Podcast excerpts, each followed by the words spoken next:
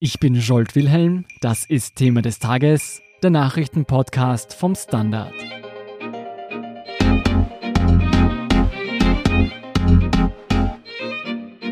Ab 1. November ist es soweit. Ab dann gilt in österreichischen Gastronomiebetrieben ein generelles Rauchverbot.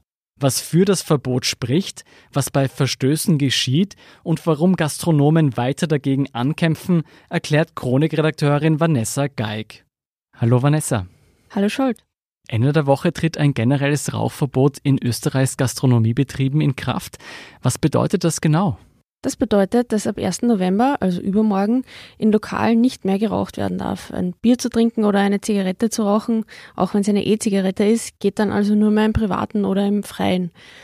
Dem geht eine Diskussion vor, die tatsächlich schon ein Vierteljahrhundert alt ist. Also in den meisten anderen EU-Ländern gab es schon Entscheidungen, als Österreich immer noch im Diskussionsprozess diesbezüglich gesteckt ist. Und eigentlich hätte auch hierzulande das Rauchverbot schon ab März letzten Jahres gelten sollen. Türkisblau hat die Regelung aber kurz vor Inkrafttreten wieder gekippt. Nach langem politischen Hin und Her hat sich der Gesetzgeber aber dann doch zu einem Rauchverbot durchgerungen. Und das Verbot gilt jetzt für alle Gastronomiebetriebe, also Restaurants, Bars, Discos, Beisel, Kaffeehäuser und so weiter. Es gilt gleichermaßen auch für alle Lokale, also auch diejenigen, die als Ganzes als Raucherlokal geführt worden sind und auch die, die Mischbetriebe waren, also zum Beispiel räumlich abgetrennte Raucherbereiche eingerichtet gehabt haben. Also keine Zwischenlösungen und Extrawürstel mehr. Was passiert denn, wenn Gastronomiebetriebe sich nicht daran halten? Wer sich nicht an das Gesetz hält, äh, für den können im Erstfall bis zu 2000 Euro Strafe fällig werden, im Wiederholungsfall sogar bis zu 10.000 Euro. Für kleine Lokale kann es also durchaus ins Geld gehen.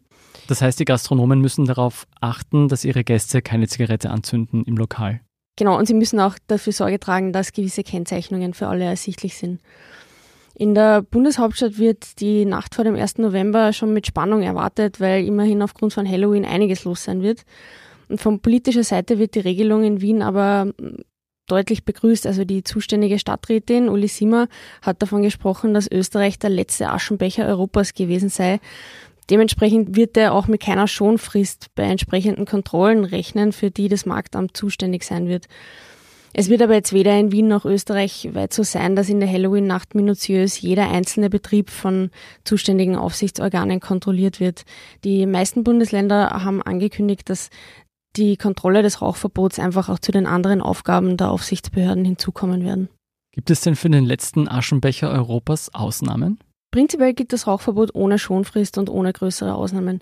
Möglich bleibt es für Hotels, einen Nebenraum als Raucherzimmer einzurichten. So ähnlich wie in Flughafen Raucherkabinen? Genau, also in, in diesen angrenzenden Räumlichkeiten darf kein Tabakrauch durchdringen und das Rauchverbot so irgendwie umgangen werden.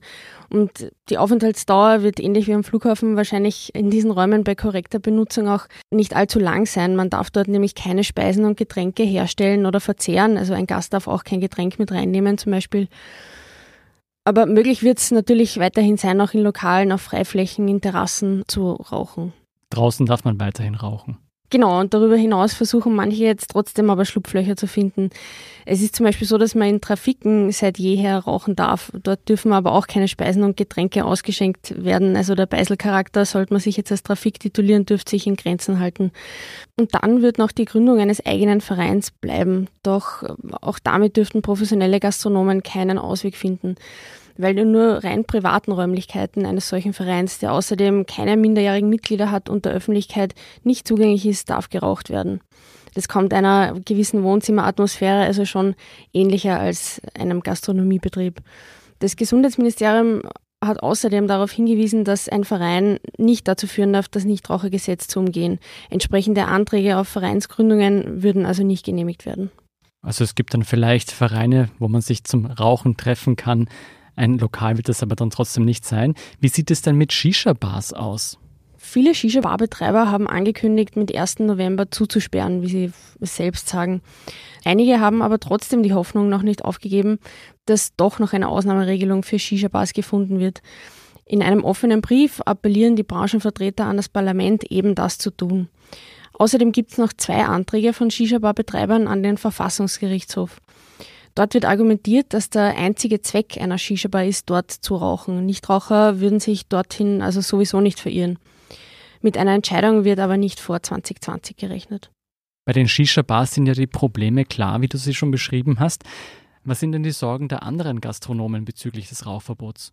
Die alten Sorgen sind sozusagen, dass die Gäste ausbleiben, dass dadurch Umsatzeinbußen entstehen und dass im schlimmsten Fall Mitarbeiter entlassen oder sowieso das Lokal zusperren wird müssen.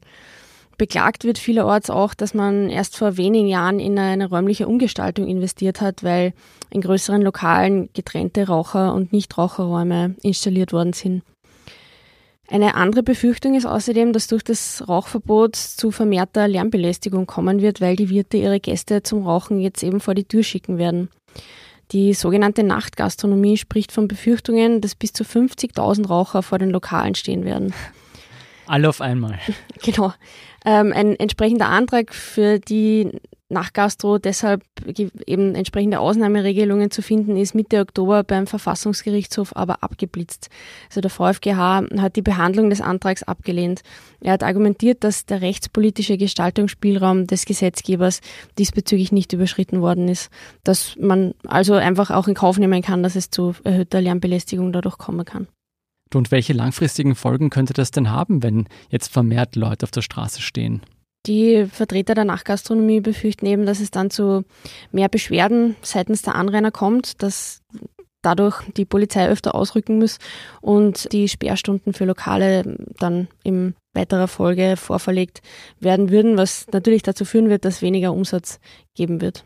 Österreich ist ja, wie du schon gesagt hast, eines der letzten EU-Länder, das ein generelles Rauchverbot in der Gastronomie umsetzt. Weshalb braucht es denn überhaupt ein Rauchverbot? Also ins Treffen geführt werden in erster Linie gesundheitliche Aspekte. Das war auch der wesentliche Fokus des Volksbegehrens Don't Smoke, das von fast 900.000 Menschen unterstützt worden ist. 24 Prozent der Österreicher über 15 Jahren rauchen. Dazu kommen 6 Prozent Gelegenheitsraucher, also fast ein Drittel aller Österreicher rauchen zumindest hin und wieder. Und das ist sehr viel im Vergleich zu anderen EU-Ländern? Genau, im EU-Schnitt sind es deutlich weniger, also etwa 18 Prozent, mhm. die rauchen. Und bei den Frauen ist Österreich sogar die Nummer eins. Auch bei den Jugendlichen liegen wir deutlich über dem OECD-Schnitt. Und von den Initiatoren des Volksbegehrens heißt es demnach, dass man sich jetzt sicher sei, dass das Rauchverbot helfen wird, diese Zahlen sozusagen nach unten zu korrigieren. Von Folgeerkrankungen sind ja sowohl Raucher als auch Passivraucher betroffen. Dazu zählen zum Beispiel Lungenkrebs oder Stoffwechselerkrankungen. Ärzte sprechen außerdem davon, dass es wirklich kein Organ des Körpers gibt, das nicht vom Rauchen geschädigt werden wird. Ein Rauchverbot ist also eine Gesundheitsmaßnahme. Hat denn auch der Staat etwas davon? Neben den gesundheitlichen Vorteilen wird von Rauchverbotsbefürwortern oft auch ins Treffen geführt, dass das Rauchen dem Staat jährlich 2,4 Milliarden Euro kostet. Das hat das Institut für höhere Studien berechnet. Damit meint man Gesundheitskosten. Genau, die Zahl ergibt sich, wenn man medizinische Kosten und andere Ausgaben, die irgendwie aufs Rauchen zurückzuführen sind, zusammenrechnet. Also zum Beispiel auch häufigere Krankenstände oder vorzeitige Sterblichkeit von Erwerbstätigen. Vanessa, was denkst du denn? Findest du ein Rauchverbot gut oder spricht auch etwas dagegen? Also gefährlich kann es meiner Meinung nach dann werden, wenn man sich vor allem auf das Argument stützt, wie viel Kosten Raucher dem Staat und im weitesten Sinn auch der Gesellschaft verursachen. Weil? Weil dann ist man ganz schnell bei einer Diskussion darüber, wer mit seinen Lastern und, und damit seiner persönlichen Lebensführung dem Staat auf der Tasche liegt. Und die Diskussion sollte man in einer Solidargemeinschaft, die auch persönliche Freiheit durchaus wertschätzt, mit Vorsicht genießen. Mhm. Aber das schlagendste Argument, an dem man einfach, glaube ich, schwer vorbei kann, ist, dass Mitarbeiter in Gastrobetrieben dadurch nun doch recht treffend vor gesundheitlichen Folgeschäden geschützt werden dürften. Weil das Argument, dass man dort ja einfach nicht arbeiten muss, wenn man nicht will, ist schon recht zynisch und auch ein bisschen abgehoben, weil für viele Menschen ist es keine völlig freie Entscheidung, wo und als was sie arbeiten. Und dass es den Lokalbesuchern dann gesundheitlich ebenfalls besser geht, spricht auch dafür. Mehr Informationen zum Rauchverbot inklusive Reportagen und Lokalaugenscheinen finden Sie auf der standard.at slash panorama. Vielen Dank, Vanessa Geig, für deinen Bericht. Danke. Wir sind gleich zurück.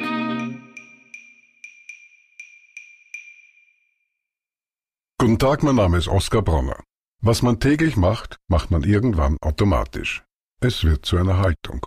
Sie können zum Beispiel üben, zu stehen, zu Ihrer Meinung, zu sich selbst, für eine Sache. Wir machen das seit 1988 und es funktioniert. Der Standard, der Haltung gewidmet. Hier sind noch zwei Meldungen, die Sie interessieren könnten. Erstens, am Donnerstag kommt es im US-Repräsentantenhaus zur ersten Abstimmung über ein Amtsenthebungsverfahren gegen Präsident Donald Trump.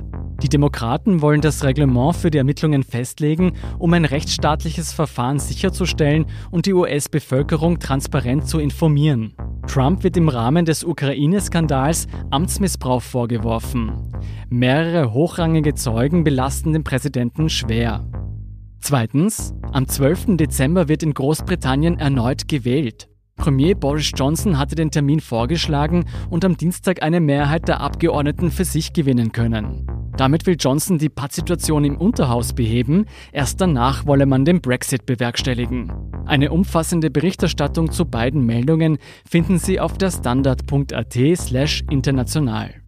Das war's für heute. Falls Ihnen Thema des Tages gefällt, abonnieren Sie uns gerne direkt über Apple Podcasts, Spotify und fast überall, wo es Podcasts gibt. Feedback können Sie uns am besten per Mail an podcast.derstandard.at zukommen lassen. Ich bin Jolt Wilhelm vom Standard. Baba und bis zum nächsten Mal.